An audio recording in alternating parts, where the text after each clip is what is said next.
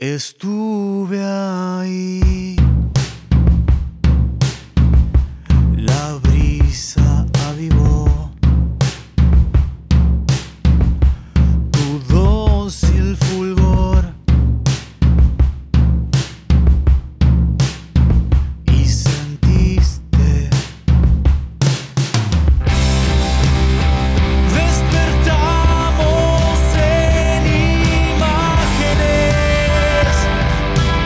La Secretaría de Cultura de Adolfo Alsina.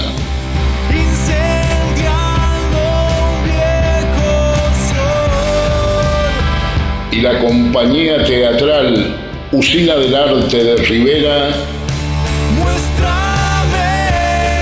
La manera.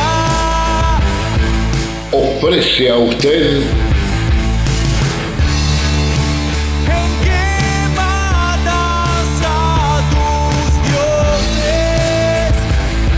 Pueblo en Llamas.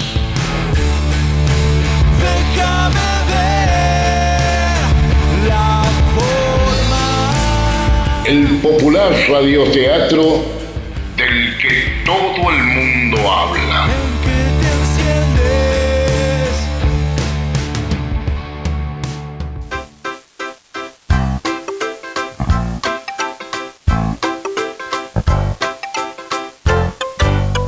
Consultorio de la doctora Fritz no para de recibir clientes. Quiero decir, pacientes. Jorgelina no da abasto de tantos sellados de recetas y consultas rúnicas. La semana pasada había terminado con el pueblo metafóricamente en llamas y ha comenzado de la misma manera. Parece que en Rivera los problemas se apilan. Atrás, atrás. No me atosiguen, por favor. Estoy haciendo todo lo que puedo. Por favor, formen dos filas. De este lado, los que vienen a ver a la doctora. Y de este otro, los que vienen a consultar las runas celtas. ¡Ay! Pero qué éxito tienen las runas. Entonces, para ver a la doctora, solo usted, Marta y Lucy. Ya le aviso a la doctora. Doctora, están Marta, la profesora de inglés que vino con su esposo Manolo Galván, y Lucy Manes, que vino con Eusebio para ser atendida. ¿Con Eusebio? Sí, vaya, vaya. Bueno, hágalos pasar a todos juntos.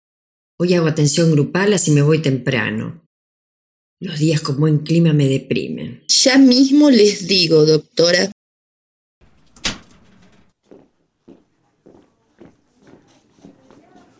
¿Lucy o yo? Las dos. Sí, la doctora dice. ¿Y nosotros qué hacemos, Manolo Galván? Podemos caer por sorpresa en el cuerpo de bomberos y agarrar a los de la Guardia Infraganti. Está el padre Lucas de guardia. Un buen jefe de bomberos no se fía de nada. Nunca hay que dar algo por hecho. Recuerde eso por si alguna vez llega a jefe. Tome nota. No tengo dónde escribir. Bueno, lo anota más tarde.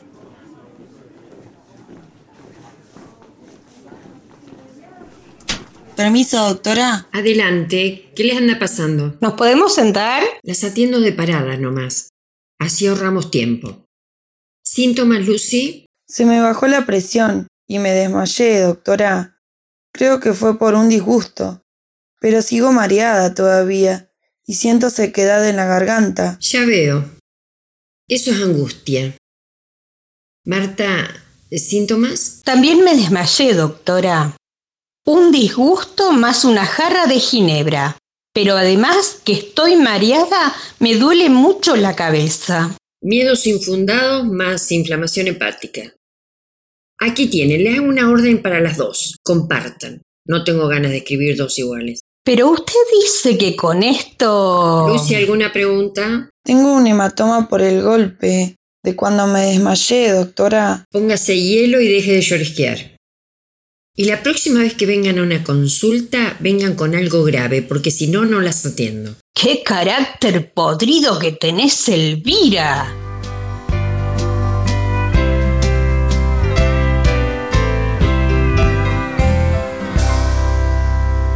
Mientras tanto, en el comedor de la parroquia, Margarita, a escondidas, practica un chiste ganador.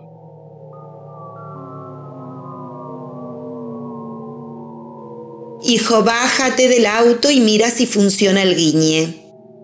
Ahora sí, ahora no. Ahora sí, ahora no.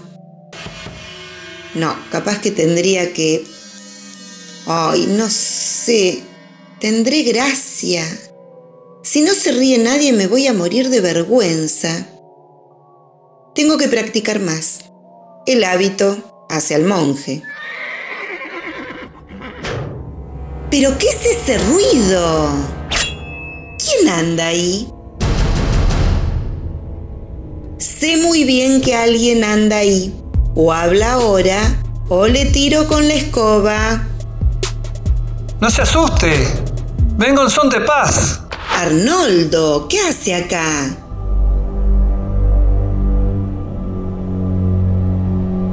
Creíamos que estaba viajando por el espacio. No sé qué hago. Me dejaron en la puerta y entré. Me dieron este cartel. Me llamo Arnoldo. Perdí la memoria. Necesito que me cuiden. Soy charlatán y divertido. Y no como demasiado. ¿Pero dónde estuvo Arnoldo? ¿Quién lo trajo? ¿Quién le dio ese cartel? No lo sé. Fue un coronel que hablaba muy raro, ¿eh?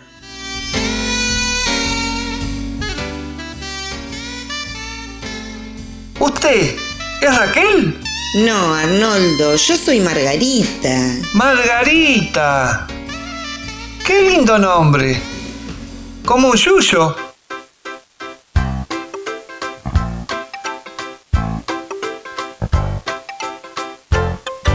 ¡Qué sorpresa! ¿Será un milagro? El revuelo que se va a armar cuando en el pueblo se enteren que Arnoldo ha regresado. Pero ahora veamos qué andan haciendo los muchachos en el cuerpo de bomberos. A ver, polaco, alcánzame la red para cazar palomas. Sí, padre. Lo bello de estos galpones es la cantidad de palomas que anidan. Con lo que hay acá nos hacemos un palomar enorme. ¿Usted cree que estas palomas se pueden adiestrar, padre? Con paciencia y fe, cualquier paloma silvestre se puede convertir en paloma mensajera. Pero esas palomas no vuelan ni a la mitad de velocidad de que una paloma mensajera. Y para mí que son desorejadas. Si no, alguien ya las hubiese entrenado para mensajeras. Eso no lo sabemos. Nosotros vamos a probar entrenar una simple paloma para convertirlas en palomas de alta performance. Con un método que he estado desarrollando. ¿Usted dice hacer que una torcaza sea una Fórmula 1? Yo pienso en palomas y me agarra hambre. No podés. Santiago Turno, no puede ser que te quieras comer todo animalito que ves suelto. Yo me los quiero comer y ustedes los quieren poner en una jaula. Vaya diferencia. Bueno, eh. Yo les busco una utilidad para que puedan desarrollarse y ser respetadas dentro de las actividades humanas. Así no las eliminan salvajemente por considerarlas plagas. Bueno, ustedes casen palomas, yo voy a ir a preparar un tentempié. Que he visto en la cocina una bolsa de pan muy fresco.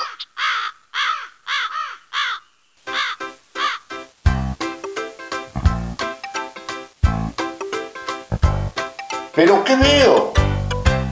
Las chicas de la plaza con un carro de supermercados en el medio de la calle. Apuren, apuren, que nos agarra el chino. No doy más, voy con la lengua afuera. Empuja un poco vos. A mí se me cansaron los brazos. Es que al ir vacío rebota demasiado en la calle y es difícil de dominar. Se va para cualquier lado. Bueno, yo me meto, pero no vayan a volcar. Este carro con peso se afirma como una catanga. Sí, pero por las dudas, en las curvas, que baje un cambio. ¡Ey! ¡Ey!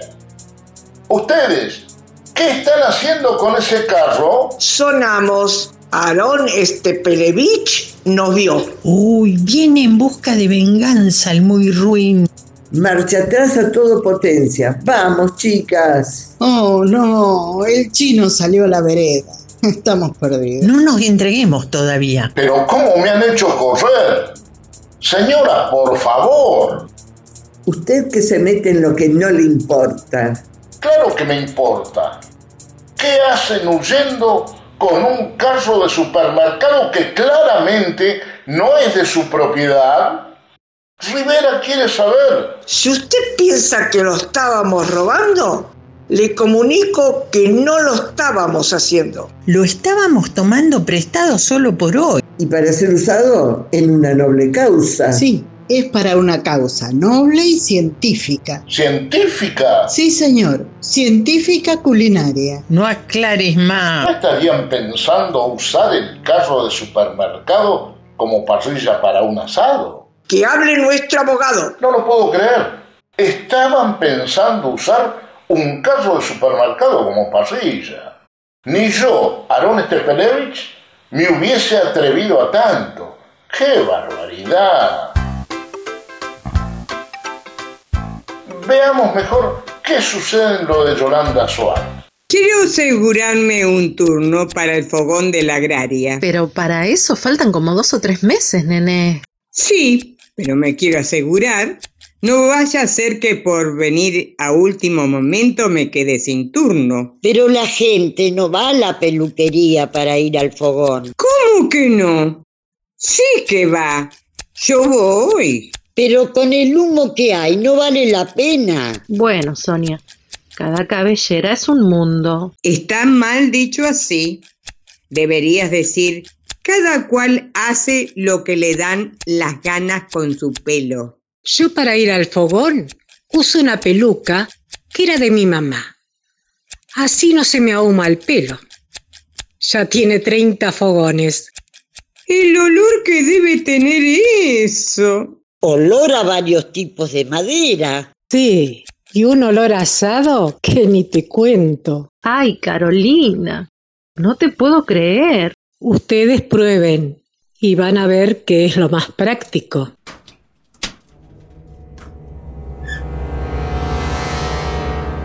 Yolanda, Sonia, vengan urgente a la delegación. Adelita Cohen se amotinó y no quiere salir de adentro de la cabina de vigilancia. ¿Por qué se habrá amotinado Adelita Cohen en la delegación? ¿Qué pasa con el campeonato de chistes que no arranca? ¿Podrá el padre Lucas entrenar alguna paloma? Arnoldo, ¿recuperará la memoria? No se pierda el próximo apasionante capítulo de Pueblo en llamas, el radioteatro del que todo el mundo habla. Estuve ahí. Escucha el tema del radioteatro en Spotify. Muéstrame, de Dual. Conoce todo lo de Pueblo en Llamas entrando a la página Facebook de Usina del Arte de Rivera.